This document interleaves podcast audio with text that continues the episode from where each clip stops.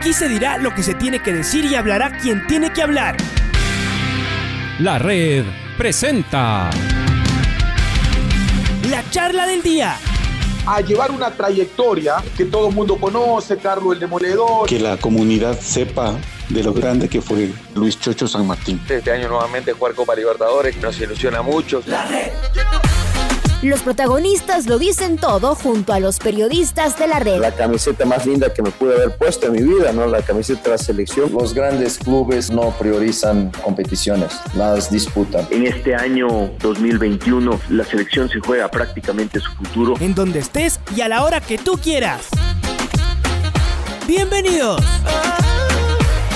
Queremos saludar con el ingeniero Richard Flor, fue dirigente del Club Deportivo El Nacional años atrás. Imagino que tanto Richard como muchos otros se están preocupados por esta acuciante situación que vive el Club Deportivo Nacional. Está suspendido de participar en el Congreso Ordinario por ahora. No sabemos si después podrá fichar y no sabemos nada del Nacional, qué está haciendo, cómo se está armando, cómo están haciendo la pretemporada. Y bueno, a ver, ¿cómo, cómo toman ustedes que están eh, con cerca del Nacional esta situación económica eh, que está atravesando el hecho de que esté suspendido. Richard, qué gusto poder eh, saludarte. Buenos días. Reinaldo, buenos días. Buenas tardes ya.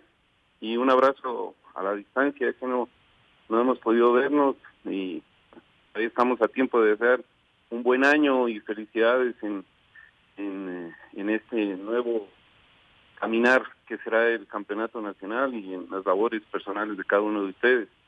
Con respecto al, a nuestro querido Club Deportivo El Nacional, sí, estamos preocupados, pero esto es lo que sale a la luz. Los que estamos de cerca conocemos esta situación eh, semana tras semana, día tras día.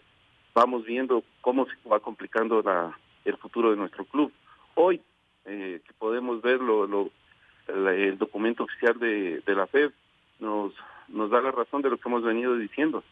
Eh, la última esperanza que nos que tenemos para tratar de salvar al club es esta asamblea que se viene. Y después yo creo que el club seguirá los pasos de, de el que fue eh, un tiempo atrás compañero del patio y un gran club como el Deportivo Quito.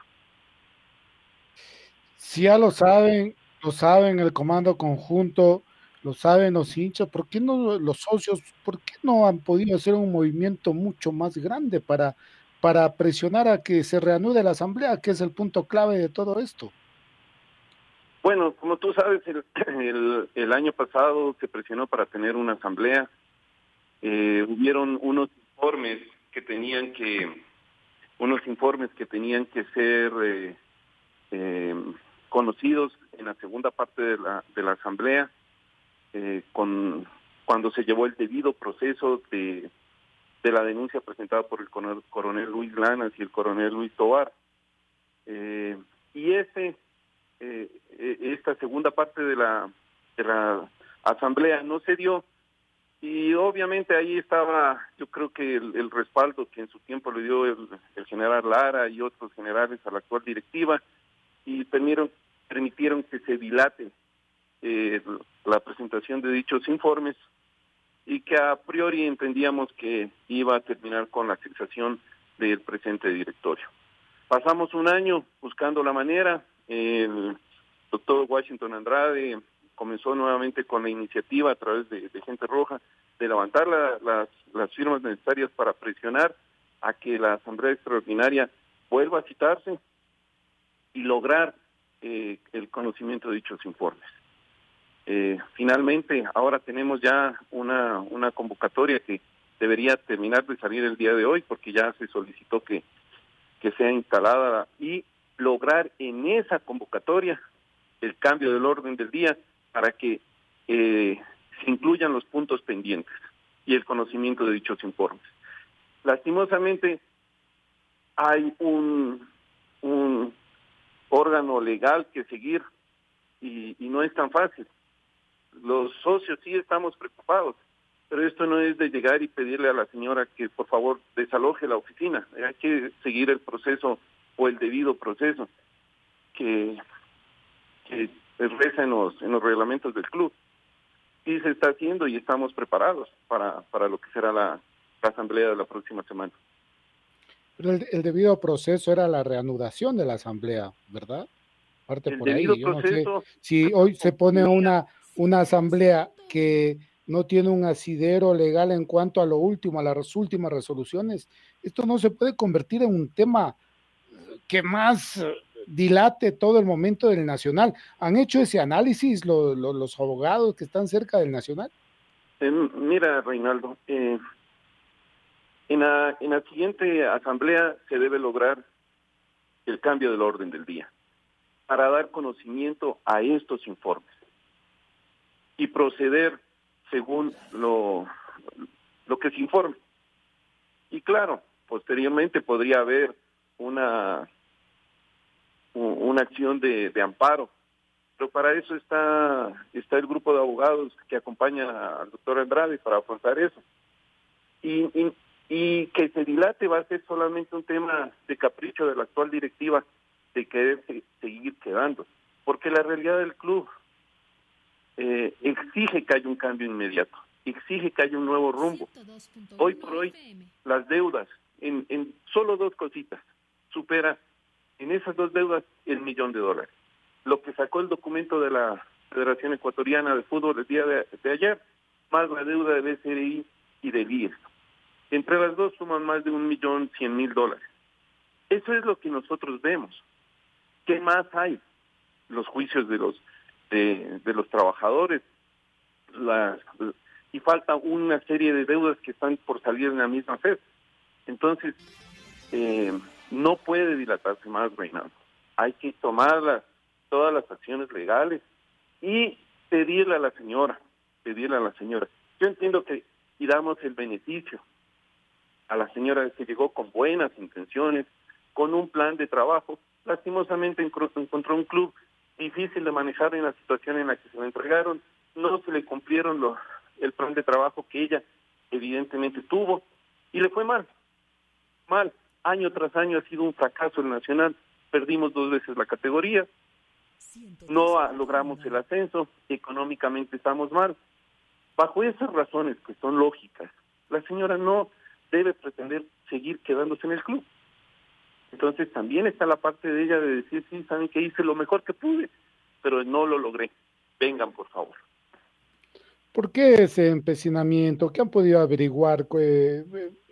no sé, alguien debe decir por qué sigue ahí. No sé si puedan fichar en este año, inscribir. Podrán contratar, pero no podrán inscribir por, por tema deudas. Igual, ¿qué saben? ¿Qué más piensa la señora? ¿Tienen alguna idea? Mira, es una irresponsabilidad completa en que el año pasado, cuando se contrataron jugadores a sabiendas que, que se estaba prohibido de hacerlo, se hacen compromisos económicos. Este año entiendo yo que, que va a pasar lo mismo. El club no va a poder contratar jugadores. Y no va a poder contratar jugadores. ¿Para qué hay tanto jugador que ahora lleva Raimundo y todo el mundo lleva jugadores al club? Lleva el, el preparador físico, lleva el preparador de arqueros. Todo el mundo es empresario. Todo el mundo es empresario. Todo el mundo lleva jugadores al Nacional.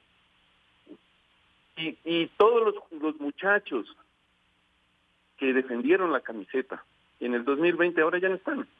Que esto es inaudito, totalmente inaudito. ¿Qué, qué puede pensar uno? ¿Qué, ¿Qué viene detrás de tanto jugador que no, no, no estuvieron el año pasado? Que son jugadores que no sabemos de dónde están llegando. Entiendo que el profesor Almeida eh, ya, ya llegó y que está entrenando, pero eh, bajo esta circunstancia, el profesor Almeida no va a firmar porque un, salario que rodea alrededor de los 15 mil dólares mensuales es imposible pagar en las condiciones actuales del club. Si al mismo profesor Favaro se le está debiendo 35 mil dólares. Entonces, ¿cómo se hace tanto compromiso? Están entrenando, sí, pero eso ir el testimonio de los jugadores de cómo entrenaban el año pasado. Y yo no creo que haya cambiado la historia. Entonces, eh, ¿cuál es el, motivo de, la, la, necesidad o la, la terquedad de quedarse en el club? ni siquiera hay como dicen muchos hinchas o socios, no hay ni siquiera que llevarse del club ya. Que todo está perdido, ya ni la historia queda. Entonces no entendemos la razón de la señora. Y ahora eh, entiendo que está dedicada de salud, motivo más importante todavía como para dar chance a darle una oportunidad al club y hacerse a un lado para tratar de darle una esperanza de salir adelante. Es eh, brava la, la, situación de, de, los puros criollos. Esto lo veníamos anunciando, anunciando en, en, el tiempo eh, eh, y a mucha gente le disgustó cada denuncia que, se hacía, el hecho de no, no pagar a los, a los jugadores. De, lo que ocurrió con los trabajadores es un, es un tema que no se lo puede creer hasta ahora, ¿no? Y que además no, no actúe eh, el Ministerio del Trabajo, el SRI, el Seguro, el seguro Social, con todo esto que han, que han vivido en los últimos años. Eh, por ahí se tiene que empezar a buscar soluciones también, en una supuesta eh, salida de la, de la señora presidenta, ¿no? Mira, con respecto a los trabajadores, es una vergüenza que un equipo que nace de una institución tan noble, prestigiosa como las Fuerzas Armadas, termine con trabajadores poniendo carpas al frente de la puerta principal, porque no se les ha pagado los sueldos. Trabajadores que la señora trajo a cambio de los que votó, con los cuales también llegaron a un acuerdo y que no les cumplió. Imagínate, trabajadores que han hecho juicios laborales, juicios laborales, que deciden condonar parte de la deuda que tiene el club con ellos, hacen un acuerdo de pago, llega el momento de pagar y tampoco se cumple. Trabajadores que yo he tenido la, la, que vivir la realidad de muchos de ellos y por haberlos conocido por muchos años, de, tener plata con el chulco, de verlos sufrir, llorar, que no tienen para darle de comer a los hijos, entonces, eh, es inaudito lo que ha pasado en este tiempo en el club. Y no, y no se puede salir a decir que todo está bien, que todo es una maravilla. No, ¿sí? hay, hay deudas por con el colegio que, que daba la educación, con la casa donde, se, arrendó para las divisiones formativas, y, no, si no estoy mal, eh, eh, de las chicas del equipo femenino, y de los arriendos hay deudas de los carros que se compraron y no se pagaron, hay juicios de toda índole. Entonces, por eso, por eso realmente es que en asamblea hay la opción de que en asamblea se designe de los asistentes eh, quien pase a hacerse cargo del club. Y ahí es donde viene que todos debemos tratar de unirnos, alguna vez todos tendremos la, las ganas de ser presidentes del Club Deportivo Nacional.